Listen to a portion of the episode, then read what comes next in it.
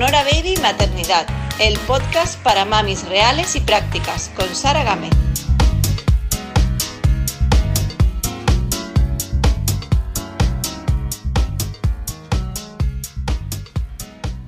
Hola, espero que estéis estupendamente y con muchas ganas de aprender y conocer cosas muy interesantes para nosotras y para nuestros hijos.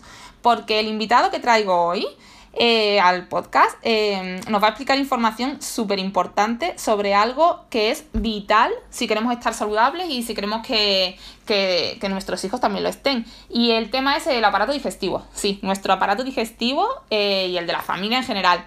Hoy tenemos con nosotros al doctor Luis Cueva. es un médico digestivo de la Seguridad Social, es certificado en nutrición y es especialista en intolerancias, entre otras muchas cosas, porque su currículum es muy extenso. Antes de saludar al doctor Cueva, os recuerdo que podéis suscribiros al podcast para que os llegue un aviso cada vez que haya un episodio nuevo publicado y que también podéis compartir los episodios que más os gusten, tanto en redes sociales, que si etiquetáis eh, sonora barra baja baby, pues así mucho mejor porque me entero de que estáis compartiendo, y también por el boca a boca, que siempre digo que sigue funcionando hoy día. Ahora sí, vamos a saludar al super invitado de hoy, que estoy súper orgullosa de, que esté con nosotros, eh, y es eh, Luis. ¿Qué tal Luis? O Lucho, como ya me permito el lujo de llamarte. ¿Qué tal? Hola Sara, muy bien, encantado, muchas gracias por invitarme y vamos a ver, vamos a tratar de compartir todo lo que podamos y para ayudar a, tu audiencia, ¿no? A, mejorar un poquito su salud y sobre todo su salud intestinal. Seguro que sí. Eh, Lucho, mira, eres un experto en explicar conceptos eh, complejos de forma así como muy sencilla, ¿no? Así que me encantaría que nos explicaras en qué consiste la intolerancia a la lactosa, porque muchas madres y muchos niños eh, hoy en día la sufren. Entonces, ¿en qué consiste? ¿Qué es la intolerancia a la lactosa? Mira, la intolerancia a la lactosa básicamente viene de la palabra intolerancia, que simplemente es que no, uno no tolera bien. Entonces, ¿qué pasa? Que eh, la lactosa es un disacárido, que es un pequeño carbohidrato. Los carbohidratos, los azúcares como popularmente los conocemos, eh, son compuestos que compuestos, están formados por múltiples, lo que le dicen monosacáridos. Entonces, esto es una cadenita de dos monosacáridos que se llama la lactosa, simplemente. Y esa lactosa, para poder ser digerida, necesita de una enzima que hay en el intestino que se llama lactasa. Y esa enzima lo que hace es romper esa cadenita en dos, en dos eslabones de la cadena para que puedan ser absorbidos, porque la lactosa como tal no puede ser absorbida. Necesita romperse ese eslabón en dos, esa, esa cadena en dos eslabones para poder ser absorbida. ¿Y qué pasa? Que muchas personas de, a partir de cierta edad mm, dejan de producir la enzima lactasa, ya sea por su, por su etnia, muchas veces los asiáticos tienen más intolerancias, o puede ser incluso a consecuencia de cualquier, mm, incluso gastroenteritis aguda, o cualquier infección intestinal, o cualquier enfermedad crónica. Incluso hay, y hay la enfermedad celíaca y, muchas otras enfermedades intestinales causan, pueden causar, llevar a esta intolerancia a la lactosa. Esto es algo también que se da en niños niños también se puede dar y se les da muchas veces a consecuencia de cualquier proceso de gastroenteritis, como hemos hablado, igual que en los adultos, pueden darle una intolerancia a la lactosa eh, transitoria, de, puede ser algunas semanas o unos meses. Y entonces, ¿qué pasa? Si esa, ese disacárido llamado la lactosa no se puede digerir porque nos falta encima lactasa, al no poderse digerir, llega al intestino grueso, las bacterias comienzan a fermentarlo, se produce mucho gas, se producen retortijones, tira agua hacia el intestino y se puede dar pues dolores, retortijones, gases, diarrea y eso es, claro, los síntomas de la intolerancia. Básicamente eso es un poco la intolerancia a la lactosa. Perfecto. Y esto que dicen que a partir de los tres años, todos en general, o es lo que yo he oído mucho, dejamos de producir esta enzima, la lactasa, eh, y entonces a partir de los tres años habría que ir eh, disminuyendo el consumo de, de lactosa. ¿Es cierto esto o no, es, o no se puede generalizar? ¿No, no, no dejamos de producir esta enzima? Eh, no, no, definitivamente no, no es así, no es que a los tres años, pero a partir de cierta edad, mm, durante la infancia y sobre todo más a partir de los 8, 9, 10 años, eh, se comienza a disminuir la, la, cantidad de esa enzima que tenemos. Pero definitivamente eh, el organismo y la naturaleza es muy sabia y, y está hecho para que podamos digerir la lactosa desde pequeños, porque si no es que no podríamos eh, ingerir la leche materna. Entonces está hecho lo que sí, eh, y eso es una cosa ya bastante controversial y es entrar en otra temática, es si realmente estamos hechos para seguir tomando leche toda la vida de adultos. Por lo que yo sé, creo que somos de los pocos eh, mamíferos que seguimos tomando leche de la, en, la vida adulta. El resto de animales no lo hacen, solamente de pequeños. Claro, eso es también un, algo que he escuchado mucho últimamente, pero también he escuchado la otra versión, que es que si dejamos de tomarla, eh, la lactosa, no, nos provocamos una intolerancia a la larga. ¿Es esto cierto? No, no, o sea, lo que pasa es que el cuerpo se adapta mucho. Y definitivamente parece ser que sí, si uno deja de tomar completamente eh, lactosa durante meses, meses y años, es probable que si el, organismo es como, por decirlo así, se adapta mucho y es como cuando uno hace ejercicio. Cuando una persona no hace ninguna actividad física y vámonos a un extremo, una persona parapléjica o tetrapléjica, se le atrofian los músculos, ¿no? Vale, pues es el mismo concepto. Cuando una persona no toma lactosa para nada, pero cero, cero, absolutamente, cero estoy hablando, eh, en meses, puede ser que sí disminuir los niveles de la enzima lactasa. ¿Por qué? Porque el organismo se da cuenta simplemente que no la necesita. ¿Para qué? Entonces puede ser que disminuyan a los niveles, pero a la mínima que si uno no tiene ninguna enfermedad de fondo, de base, ni, ni, ni, una base genética para dejar de producir lactosa, si uno no tiene ningún problema, cuando uno puede, vuelve a ingerir lactosa, pues puede volver a, saber, a tener los niveles normales y adecuados de enzimas. Pero que sí, puede disminuir un poco levemente la, la producción de esta enzima. Y esto que también he oído, que, estamos más adaptados a, consumir la leche, por ejemplo, de, cabra o de oveja, porque son animales mamíferos más pequeños, más similares, su tamaño es como más similar al nuestro, entonces como que digerimos mejor su leche. ¿E, ¿Esto es verdad o es un rumor que hay por ahí, una leyenda urbana? Yo, la verdad, eso depende de cada persona. ¿eh? Yo en general y en lo que he visto en la práctica, muy variable de una persona a otra. Y es que también es que es muy difícil, ¿sabes? Eh, realmente yo no he visto muchos estudios controlados que hagan, lo que hacen es la comparativa entre las personas que tienen cierta intolerancia a la lactosa y los que no tienen, pero no hacen tanta comparativa entre qué tipo de leche es más mm, digestible o más digerible, ¿sabes? Entonces, claro, lo que pasa es que dependiendo de cada mamífero, algunos que pueden tener cierto tipo de, de, proteínas, eh, más particulares de, en su leche que pueden, claro, a una persona en particular caerle mal. Y, eso sí lo puede notar una persona, ¿eh? eso sí lo puede notar que a mí me cae peor tal la leche tal que la de tal. Eh, es que es algo que yo, por ejemplo, como madre, lo había escuchado en los últimos tiempos y me parecía que tenía todo el sentido, ¿no? Digo, bueno, pues si la cabra es un animal más chiquitito, pues es verdad que a mis niños le irán mejor la leche de cabra que la leche de vaca. Y, pero vamos, que yo entiendo que tampoco hay, por lo que yo he estado rebuscando un poquillo y bicheando en internet y en, y en libros y demás, no debe haber una evidencia muy, muy clara sobre esto. O sea que es un poco lo que, lo que tú comentabas. Em, y Lucho, ¿hay algo que podamos hacer las personas que no somos intolerantes para evitar la intolerancia en un futuro? ¿Hay algo que se pueda hacer para prevenirla? Eh, a ver, ¿te refieres a prevenir todo tipo? Es que las intolerancias depende de qué, de qué me estamos hablando, porque hay intolerancias un montón. Bueno, la de la. Hablando, siguiendo por el tema de la lactosa. O sea, eh, la intolerancia a la lactosa. ¿Se puede prevenir? Por, ejemplo, lo que decía antes, ¿no? De. Pues se puede prevenir a lo mejor no consumiendo. O sea, siguiendo consumiéndola. Ya te garantiza que generas la enzima esta de la lactasa y con eso ya te puede a lo mejor prevenir una futura intolerancia a la lactosa. O, no, no hay forma de que podamos prevenir eso. Es una cosa que nuestro organismo no, en realidad, o sea, a ver, no, no hay una forma, o sea, ingiriendo incluso lactosa, eso tú no lo puedes, como te digo, no, no lo puedes este, prevenir en sí. ¿Por qué? Porque, como te digo, em, genéticamente se sabe, y eso sí está demostrado, que cuando uno pasa a la adultez, entre la adolescencia y la adultez, hay muchas personas que antes no lo eran, no eran intolerantes y que simplemente su organismo, no porque dejen de beber leche o tomen más leche o menos leche, simplemente eh, su organismo empieza a producir menos lactasa, menos enzima para digerir la lactosa. ¿vale? Entonces, esto no es algo que, claro, es algo que está, parece ser que la raza asiática tiene más intolerancias a la lactosa, entonces es algo que parece que está un poco genéticamente predeterminado. Ese es en cuanto al, al, al factor de intolerancia a la lactosa que, que uno no puede controlar, ¿no? Ahora, hay otro que realmente tampoco lo puedo controlar, es cuando es secundario a alguna enfermedad.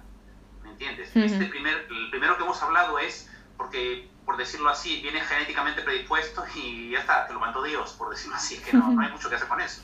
Y el segundo es secundario a alguna enfermedad.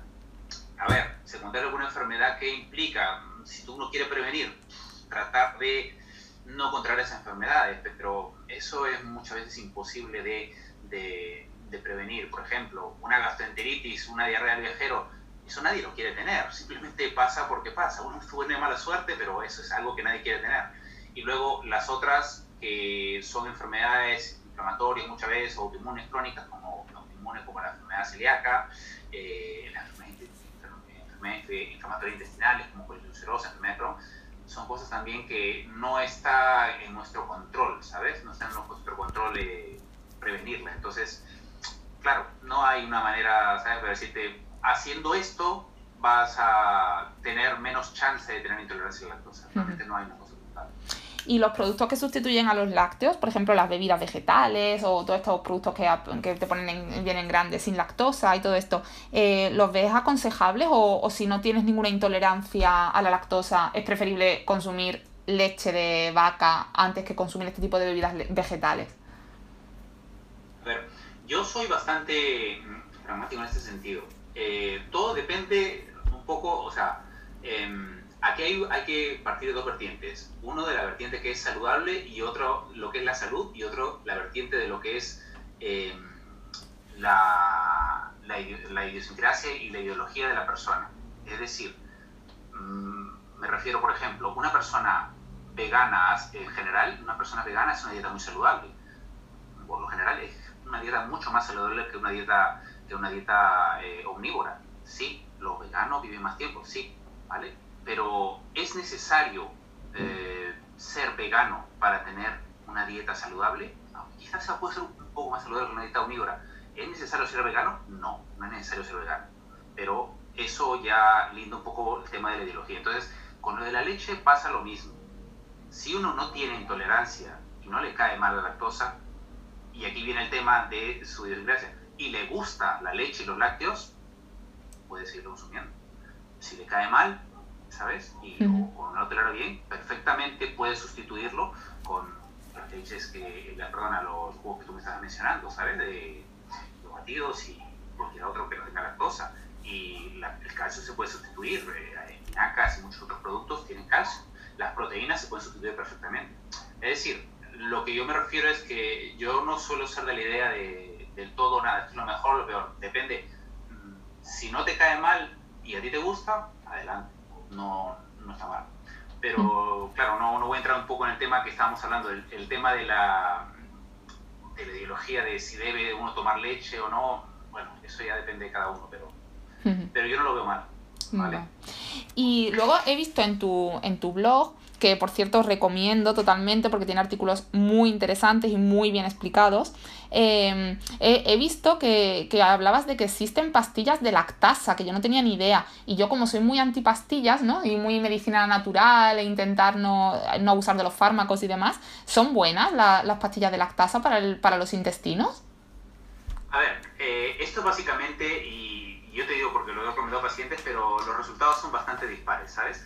Ah, básicamente lo que es eso es un reemplazo de las enzimas de lactasa que uno carece en el intestino para ayudar a la digestión cuando uno va a comer algo con lactosa.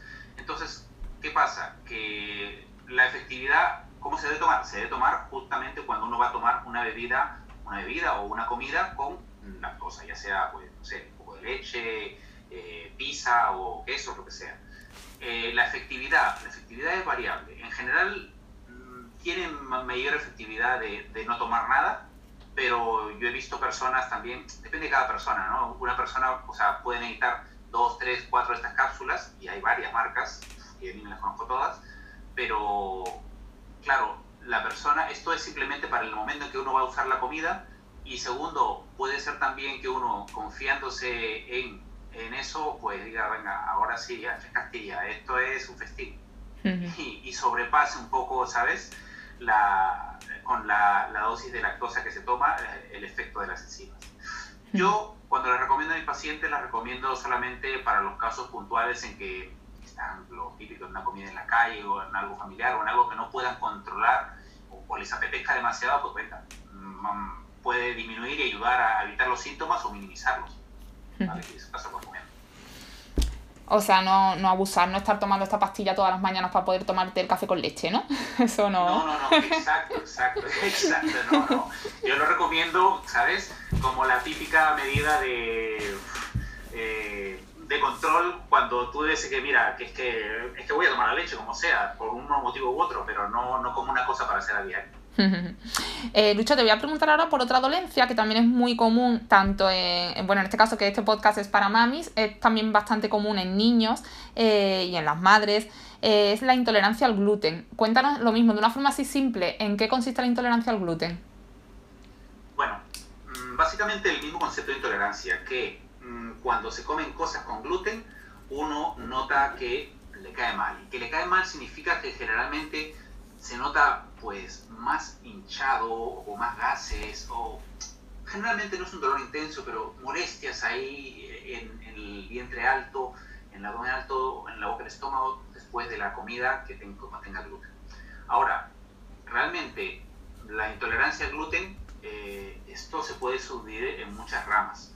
Eh, hay una, tradicionalmente se ha hablado mucho y se sabe, todo el mundo sabe lo que es la enfermedad celíaca, y si lo saben, eh, básicamente es eh, que cuando uno come gluten, el gluten inflama la mucosa del intestino delgado. El intestino delgado es el que sigue justamente después del estómago, donde se absorben todos los nutrientes. Y el gluten al inflamar esa mucosa provoca una inflamación crónica en el intestino y dificulta la absorción de nutrientes y da síntomas también, no siempre, pero en muchos casos. En niños es más frecuente de síntomas. Entonces, al final, enfermedad celíaca es otra, por decirlo así, una forma también de intolerancia al gluten. Lo que pasa es que más específicamente cuando uno dice intolerancia al gluten sin hablar de enfermedad celíaca, está hablando de que se dan síntomas, síntomas claros.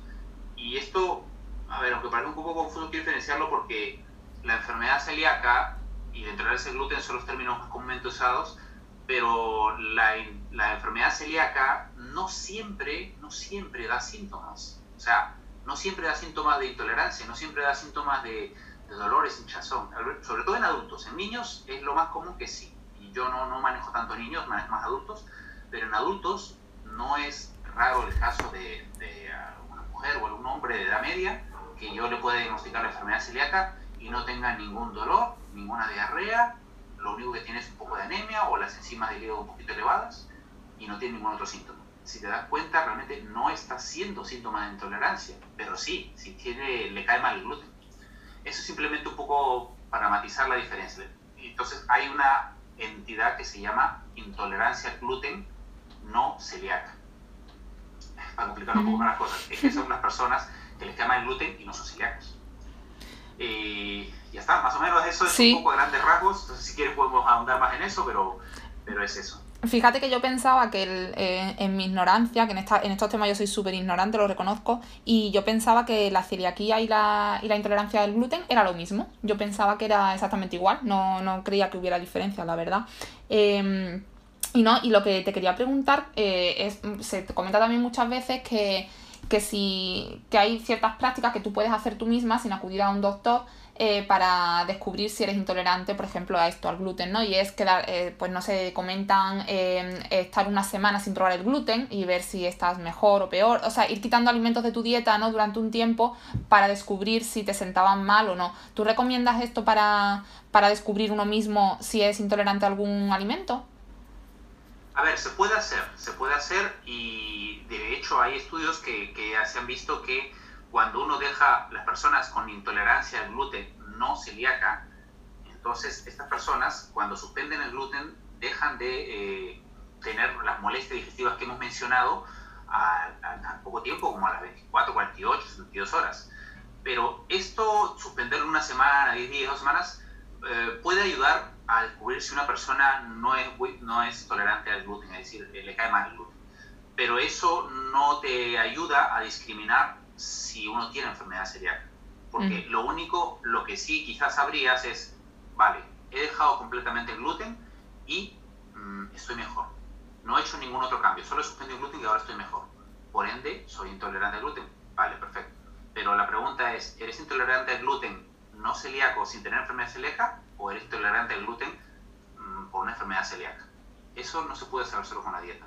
Eso generalmente hay que hacer una analítica de sangre para ver si hay anticuerpos contra eh, anticuerpos antitransglutaminasa, que bueno, es, es, una serología para la enfermedad celíaca, o la endoscopia alta, con unas biopsias de la primera parte del intestino para ver si hay la inflamación típica y se analiza en microscopio típica de la enfermedad celíaca.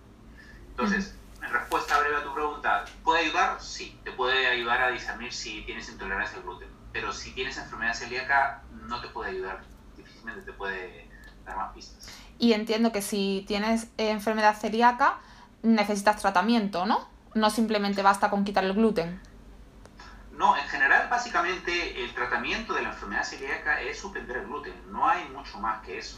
Lo que pasa es que en el caso de la enfermedad celíaca, al ser una enfermedad autoinmune, porque se generan anticuerpos, que se le llamamos autoanticuerpos, porque los anticuerpos son los que van atacando tu misma mucosa del intestino. Entonces, eh, mientras tú estés ingiriendo gluten, esos anticuerpos están activados y siguen atacando.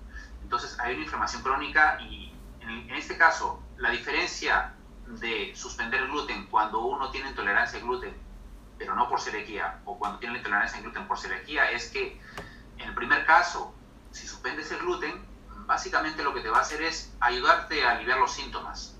Y conforme, pero nada más, porque, o sea, a ver, no, no es que no sea poco, pero en el segundo caso, cuando hay una enfermedad celíaca, es imperativo que lo suspendas el gluten, eh, sí, de todas maneras, porque esa inflamación crónica del intestino delgado, si se perpetúa, se perpetúa, puede predisponer también a algunas otras enfermedades del intestino delgado. ¿Entiendes? Entonces es un poco mucho más importante y mucho más estricta la dieta sin gluten cuando uno tiene enfermedad celíaca. En el otro caso, bueno, si te pasas un día, pues ya sabes a lo que te tienes que tener, que va a tener molestias. Ahora sí lo he entendido claramente, sí. Vale, vale.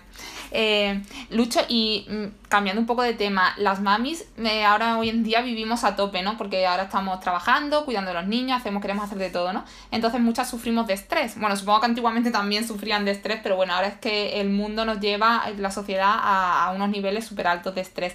¿De qué forma se relacionan el estrés y el aparato digestivo, si es que hay relación? Sí, bueno, hay muchísima, hay muchísima relación. De hecho, eh, bueno, luego si quieres te pasaré, hay un enlace en el cual yo, yo, no, yo tengo una, una membresía de, de programas digestivos que ahora mismo está cerrada y lo abriré pronto, lo estoy remodelando, pero hay una parte incluso en la cual menciona algunas evidencias de eh, que hay sobre la relación del estrés y la ansiedad con los problemas digestivos. Mucha gente piensa que, eh, que la ansiedad y, y, el estrés son la causa de los problemas digestivos.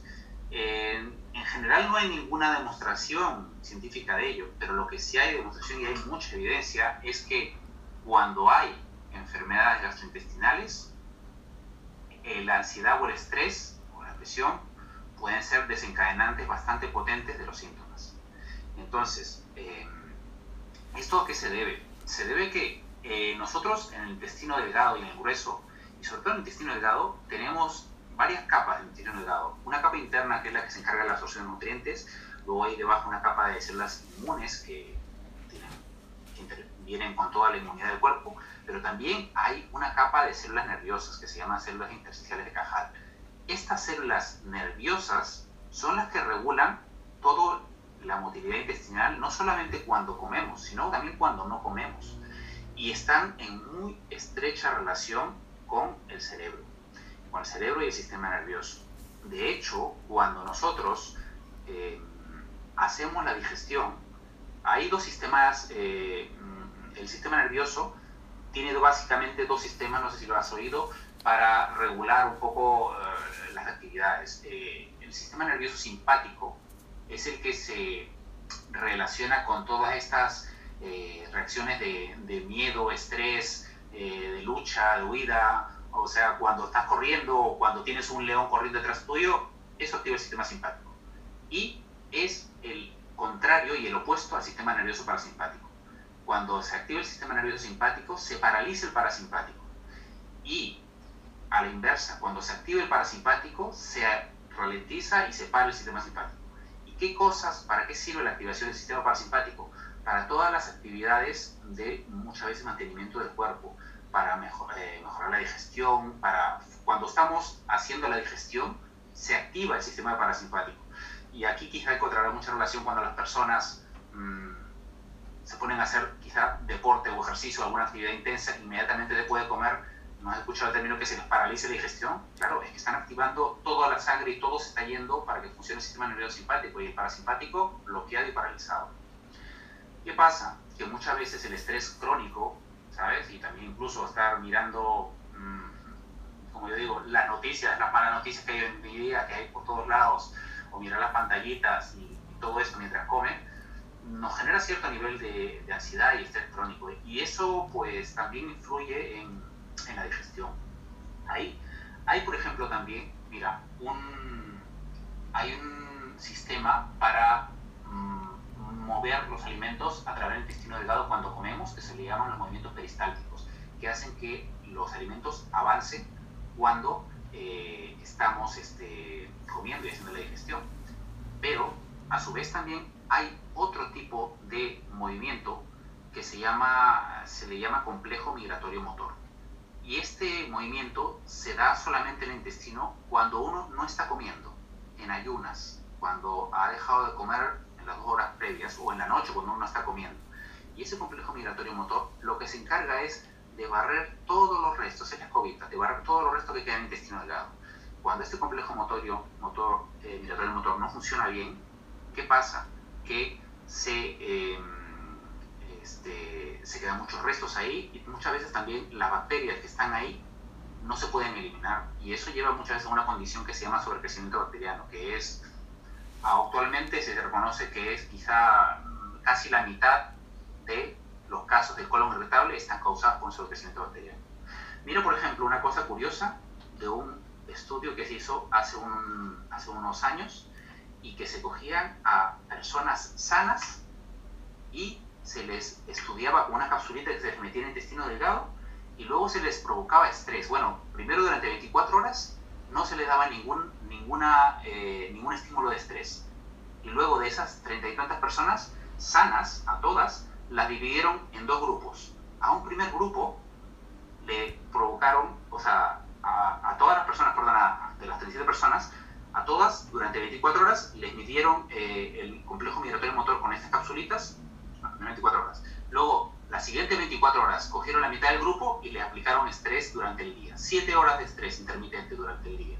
Y luego en la noche también, breves, cortos, breves periodos de, de estrés. Y a la otra mitad del grupo, nada, nada de estrés y fueron midiendo el complejo migratorio motor del intestino delgado en los dos grupos, los que habían estado sometidos a estrés y los que no. Y claramente se vio que en las personas sometidas a estrés se les paralizaba y se les ralentizaba mucho el complejo migratorio motor. Pero eso es una de las tantas evidencias que hay de que, claro, el, estrés y, todo esto tiene relación con, eh, con la parte digestiva y la digestión intestinal. O sea, que esto que nos pasa a muchas madres de que no, no decimos que no tenemos ni tiempo para sentarnos a comer tranquilas o, que comemos muchas veces desayunamos, no sé, nos tomamos el café y, la tostada de pie porque tenemos que preparar a los niños para el cole y no nos da tiempo y todas estas cosas, eh, supongo que para el aparato digestivo es horrible, ¿no? esto es fatal. A ver, horrible no, pero mejorable sí. y, todos hemos pasado por lo mismo, ¿eh? Los padres también. Yo que soy, a ver, para esto... Eh, yo, yo he aprendido ya, no es que haga mindfulness, pero vamos, yo he aprendido también, yo era de los que comía en 5 minutos y en 10 minutos. Y yo ya he aprendido a no tener el móvil cuando estoy comiendo y por lo menos 20 minutos en una comida, ¿sabes? Porque sí, al final, a la larga, quizá una, una vez, dos veces no pasa nada, pero si uno está haciendo eso las tres comidas al día, claro, uno lo puede notar. Luego puede notar, claro, las molestias y dice, de vez cuando tengo molestias, claro, es que no, está haciendo lo mejor que puede para, para tu sistema digestivo, pero claro, hay que entenderlo por la situación que hay en día. Y luego, eh, otra cosa que comentabas, lo de el, eh, esto como que el intestino también va trabajando en nuestro cuerpo cuando estamos en ayunas. Entonces, eh, ¿defiendes lo del ayuno? Esto que también hay una corriente muy de moda, el ayuno intermitente o los periodos de ayuno de no sé cuántas horas, desayunar, o sea, saltarse ciertas comidas para que haya más horas sin comer. ¿Esto es bueno para nuestro aparato digestivo o hay evidencia de que sea bueno? A ver, lo que lo que he dicho es lo del complejo migratorio motor, ojo, esto es el, la parte, el proceso que hace no de la digestión, sino el que se encarga de la limpieza después de la digestión. Definitivamente, en el, hay un intermitente que, dicho sea de paso, yo lo utilizo y lo aplico, no lo hago completamente, hay, hay, muchos esquemas, ¿no? Hay muchos esquemas, yo hago un esquema tipo de 17, 18, no, 16, 8, es decir, 16 horas de ayuno y 8 horas, pero un día o dos días a la semana. Hay muchos beneficios del ayuno intermitente. Yo no soy experto en este tema, pero hay muchísimos y se está investigando cada vez más. Y definitivamente el ayuno intermitente, por el hecho de que prolonga estos, estos periodos de ayuno, es una de las cosas que a muchos pacientes también les ha venido bien eh, cuando tienen sobrecrecimiento bacteriano. ¿Por qué? Porque justamente cuando tienen sobrecrecimiento bacteriano muchas veces es porque tienen un poco dañado crónicamente o no funciona bien este complejo migratorio motor. Entonces, si uno le ayuda con periodos de ayuno, porque justamente el complejo migratorio motor se activa en los periodos de ayuno y cuando uno come, al poco rato se paraliza todo porque entra a tallar el otro tipo de movimiento que es el movimiento peristáltico para la digestión. Entonces, esto incluso a mis pacientes les ha ayudado, sobre todo cuando tienen algunas personas que tienen problemas digestivos y lo que tienen es crecimiento intestinal les ha ayudado. Mm. Y más, incluso algunas personas, eh, algunos de mis pacientes, yo les recomiendo, no a todos les viene bien porque ya depende de la complexión física de cada persona, ¿no? Hay personas que son muy delgadas, pero las personas que tienen más peso o sobrepeso, muchas veces un episodio, un, periodo de ayuno modificado, es decir, con caldos, 24, 48 horas, lo notan claramente, sobre todo las personas que tienen problemas digestivos, lo notan y, les viene muy bien. Aparte de darle un reposo al intestino, eh, les viene genial.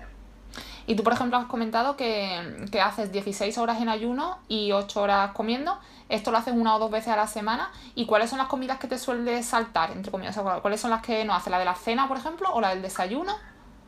No, básicamente si te das cuenta lo hago, a ver, lo, básicamente lo que me salto es el desayuno, porque ¿qué pasa? Lo hago, por ejemplo, a veces lo hago un lunes o martes y lo hago luego el viernes. ¿Y qué pasa? Que ceno a las, vamos, a pronto, ocho y media, nueve, a las nueve, nueve y media he terminado de cenar y de ahí llego, me acuesto, el desayuno, me tomo un café, básicamente un café sin azúcar, el café lo tomo sin azúcar hace años, café solo, y de ahí sigo hasta el trabajo y ya en almuerzo a las dos y media, tres de la tarde. Final de las 9 más o menos hasta las 3, si te das cuenta, son más o menos 18.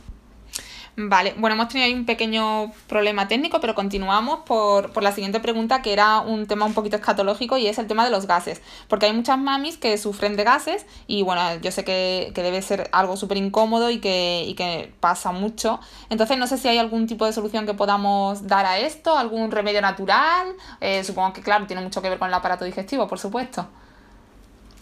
Sí, a ver, eh, tiene que ver con el aparato digestivo y, incluso también a veces se empeora con el embarazo por, la cuestión hormonal, por la progesterona.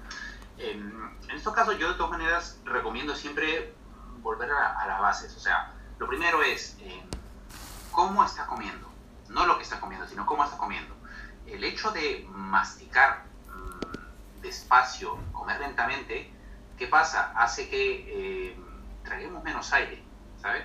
Sobre todo también cuando uno no está, eh, cuando uno come con las prisas y con las bullas, uno traga más aire.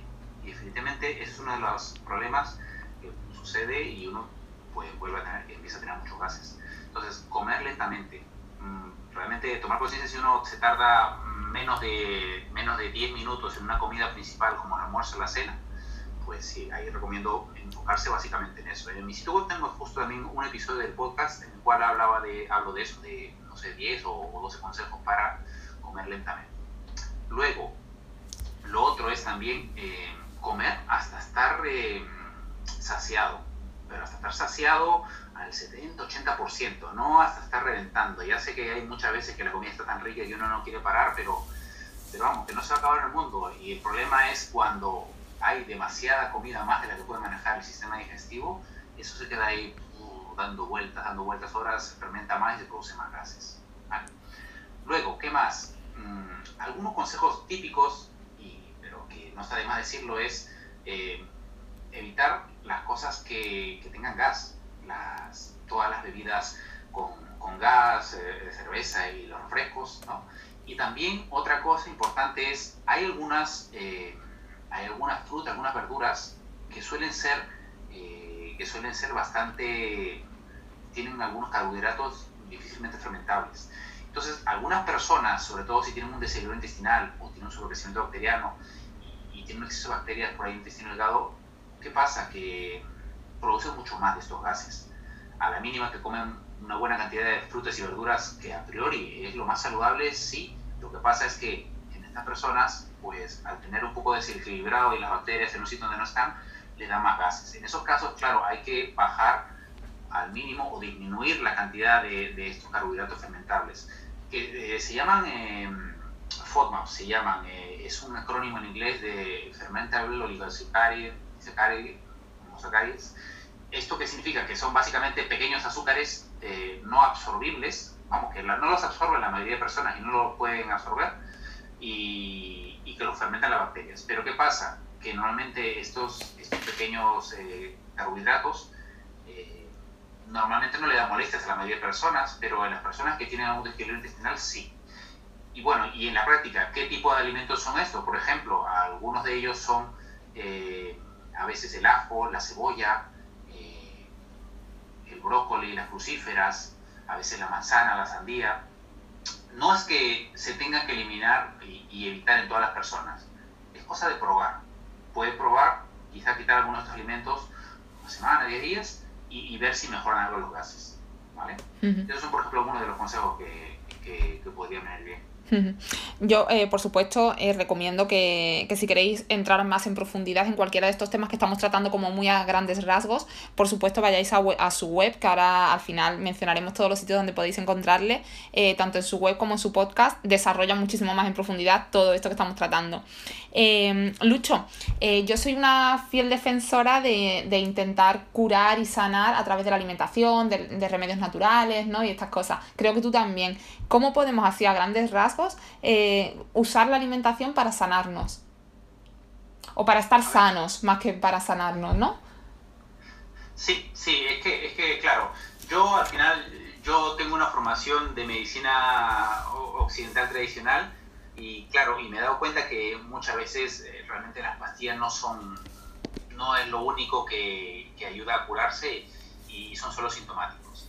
Y, y por qué me dado cuenta de esto, que claro, que, que hay muchas personas que tienen eh, por decirlo así, entre comillas, la alimentación rota, es decir, tienen unos hábitos de alimentación, a ver, mm, por decirlo así, no ideales o, regulares o, muy malos, ¿no? Entonces, ¿qué pasa?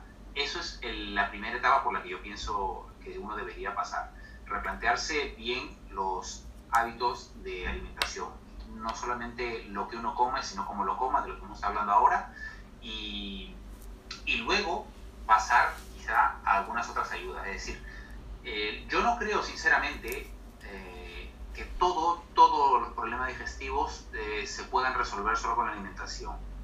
Esto es como pensar que, ah, que por ejemplo, que, un atleta que ha hecho, un atleta de estos, un atleta profesional, un deportista de élite, que hace ejercicios, vamos, ejercicios intensos, de alta intensidad y, y que de un momento a otro se lesiona, que uno le diga, bueno, vale, pues ya está lesionado, eh, descansa un día y vamos directamente otra vez a entrenar los ejercicios de alta intensidad. No, primero le mandan fisioterapia, eh, que o sea, no le mandan directamente los ejercicios intensos otra vez. Es decir, no le mandan directamente, por decirlo así, haciendo la comparativa, los alimentos saludables quizá, porque muchos de los alimentos que conocemos como saludables, las frutas, las verduras, eh, y eso es lo que más, lo que más confusión le genera a las personas. ¿Por qué si estoy comiendo saludable, como mucha fibra, como mucha verdura, como mucha fruta, por qué estoy igual o empeora o, o peor mis molestias?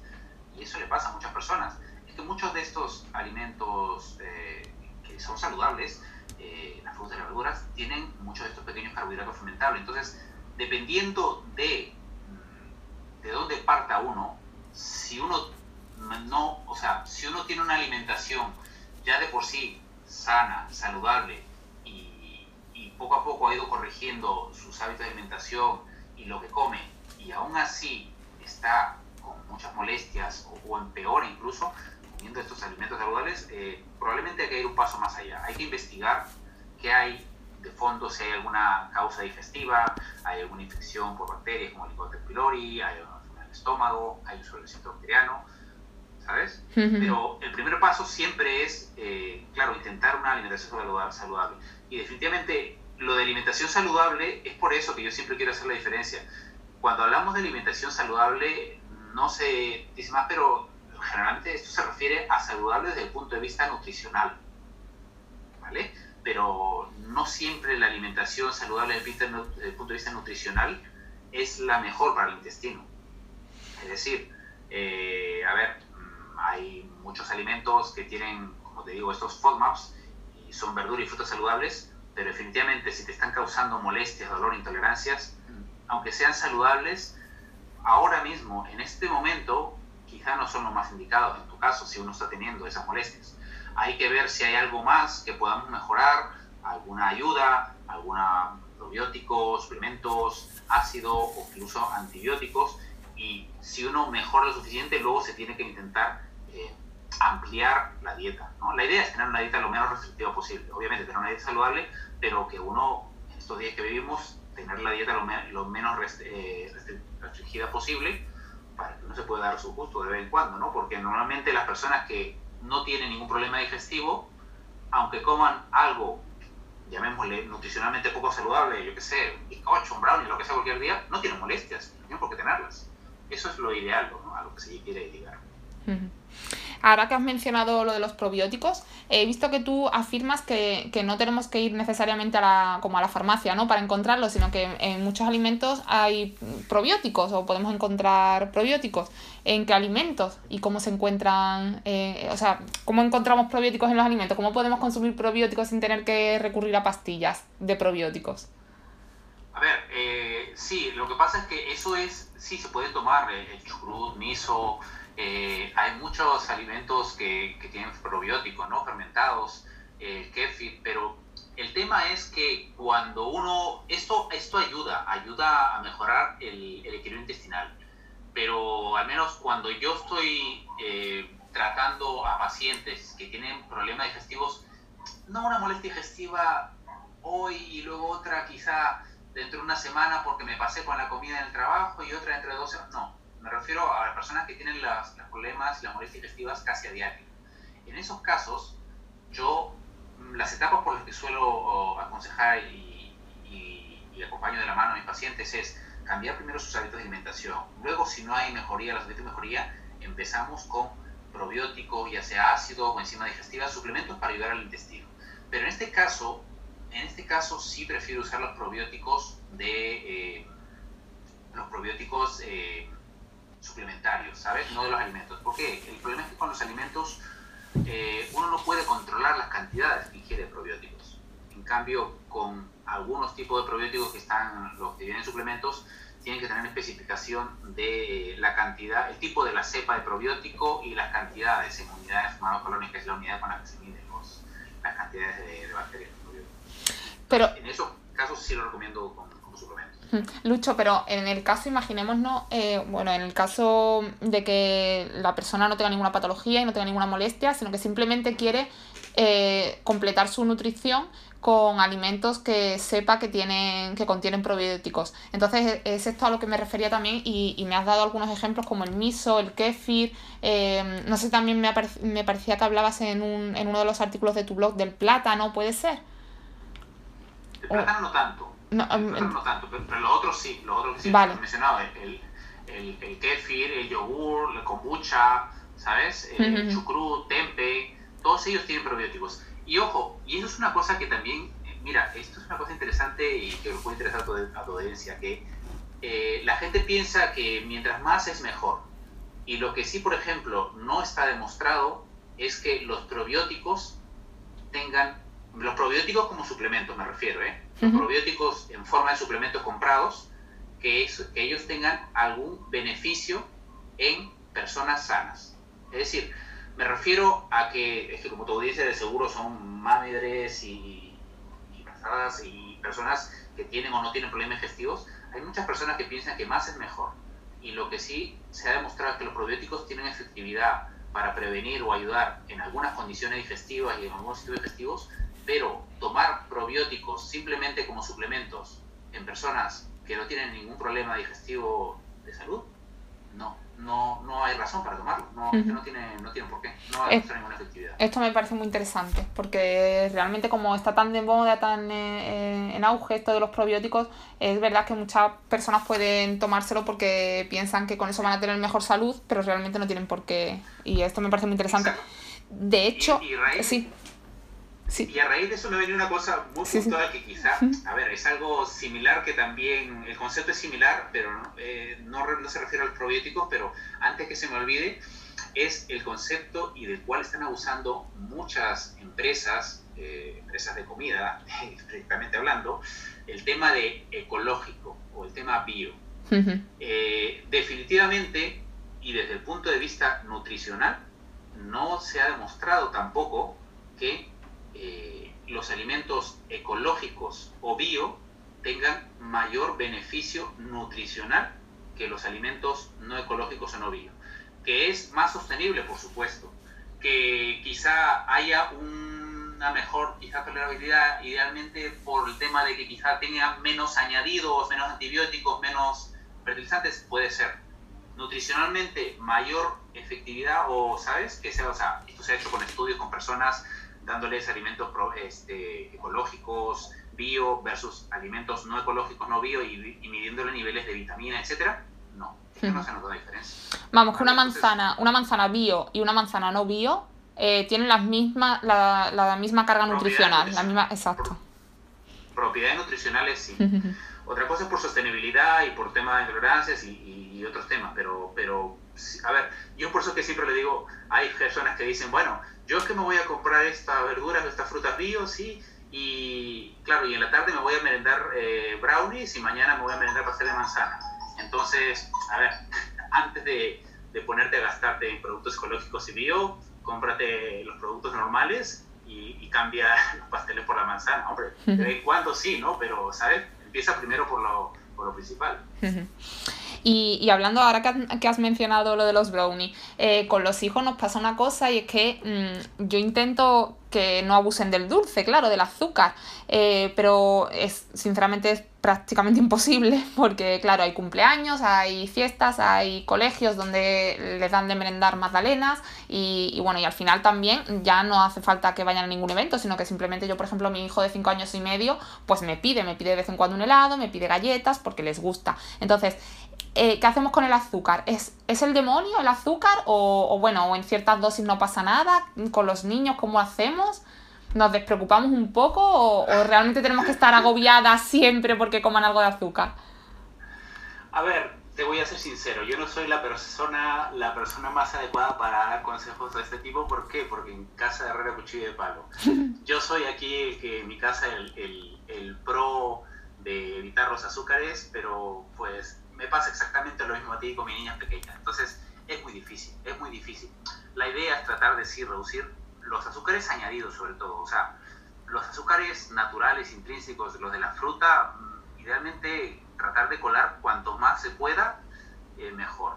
He escuchado muchas, mucha, yo no me dedico mucho a atender niños, pero porque yo he, hablado con colegas y nutricionistas, una de las estrategias, claro, es eh, no esperar tanto a que, a que lo pidan, ¿no? presentarle, presentarle las cosas a los niños, presentarle las cosas, ¿sabes? Con, con más, más, fruta y más cosas, pero, pero es difícil, es algo bastante difícil y, y, yo también incluso estoy, estoy un poco en la misma lucha que tú, Sara, así que estamos en ello. Bueno, también tendrán que quedarse unos gustos. Cuando Exacto. hemos sido niños también todos nos lo hemos permitido. Exacto. Lucho, ya esto va acabando y siempre termino mis entrevistas preguntando cómo se ve el invitado en 10 años, ¿no? Pero a ti me gustaría preguntarte cómo ves el avance de la medicina en cuanto al aparato digestivo, claro. Eh, en, pues eso, ¿cómo crees que, que va a ir eh, de aquí a 10 años? ¿Qué camino va a tomar? que bueno, cada vez se le da más importancia a la flora intestinal, al proceso digestivo, etcétera, pero aún como que se están realizando todavía muchísimos estudios, están saliendo nuevos datos. Entonces, ¿seguiremos avanzando en este sentido o qué nuevas evidencias crees que habrá dentro de 10 años? ¿Hacia dónde va? ¿Qué tendencia va a tomar? A ver, yo creo que va por buen camino, pero falta mucho camino por recorrer. Está ahora mismo en, en auge todo el tema de la microbiota intestinal, pero la verdad es que por lo que yo veo y lo que he leído, probablemente estemos al 4, 3, 4% de todo lo que nos falta recorrer. Pero me parece que el camino, el camino de la salud intestinal y salud digestiva va por el tema de la personalización. Es decir, que antes se pensaba, por ejemplo, que hay un perfil de microbiota intestinal que es el ideal, que es el adecuado. Pero luego se ha visto que ese perfil de microbiota intestinal quizá es el adecuado para esta persona de esta raza viviendo en esta ciudad, en este clima y con este entorno. Porque luego ese mismo perfil de microbiota no funciona tan bien en otra persona viviendo quizá en África, en un entorno más natural, es que varía mucho. Entonces, probablemente no, no los, los tiros van a ir por no solamente un perfil, un único perfil de microbiota intestinal, sino va a ir por mm, varios tipos de microbiota intestinal que pueden ser eh, los adecuados, pero personalizándolo de acuerdo a cada persona. Es decir, cada persona no solamente implica su, su, su dónde vive, sino también implica su alimentación, sus gustos. Y yo creo que estamos, vamos a pasar de una medicina, si te das cuenta, ahora mismo es una medicina muy eh, general, basada en bloques, es decir, eh, tú vas, te ve el médico y te encaja dentro de un cajón y si tienes esto, esto, esto, pues vale, vas a tener esto y te mandamos esto. Lo que pasa es que se está viendo que al menos en, en cuestión de, salud intestinal, sobre todo en molestias digestivas e intolerancias, esto no resuelve todos los casos. Muchos casos no los resuelve. Entonces yo creo que el tema de la salud intestinal y la digestión intestinal va a ir un poco por ahí, por el tema de eh, hacer un mejor, eh, los mejores perfiles de microbiota que puedan ayudar a una persona para tratar de conseguir ese perfil, pero siempre teniendo en consideración eh, a la persona, sus gustos, sus hábitos y su entorno y donde vive. Yo creo que un poco va a ir por ahí los tiros y, personalizar un poco más, no, no encorsetar todo en, en cajones iguales para todos pues me parecería un gran avance y me parecería muy necesario, sí, porque parece que genéticamente por nuestros ancestros y demás, ¿no? Y lo que tú dices, el ambiente en el que vivimos, eso todo eso influye, claro, no, puede generar, no se puede generalizar. Eh, parece que tiene todo el sentido. Lucho, eh, importante, ¿dónde podemos encontrarte? Bueno, pues nada, lo tengo todo centralizado en mi sitio web, en doctorcueva.com y ahí también tengo, bueno, tengo un canal de YouTube que estoy ahora recién este, impulsando desde hace un mes y medio, dos meses, y un podcast que también, bueno, lo he tenido ahora, pero probablemente lo retomaré luego, de, luego del verano. Todo está en doctorcueva.com y ahí están los enlaces en el menú y, en el navegador. Bueno, este podcast se está grabando en pleno verano, pero eh, saldrá en septiembre, eh, creo que en septiembre o a principios de octubre, con lo cual ya estará retomado el podcast seguro, así que eh, yo lo recomiendo muchísimo, así como la página web. Y, bueno, Lucho, mil millones de gracias una vez más. Yo recomiendo totalmente tu blog porque me parece súper interesante todo lo que tratas. Y te doy las gracias por este ratito tan agradable. Muchas gracias a ti, Sara, por invitarme. Y nada, yo encantado de compartir con tu audiencia un poquito de lo que sé. Y nada, y que toda la gente vaya mejorando un poco sus hábitos, su salud y su digestión. Ya sabéis, oyentes, a cuidarse el aparato digestivo y a cuidar el aparato digestivo también de, de nuestros pequeños. Un besito muy fuerte y hasta el próximo episodio.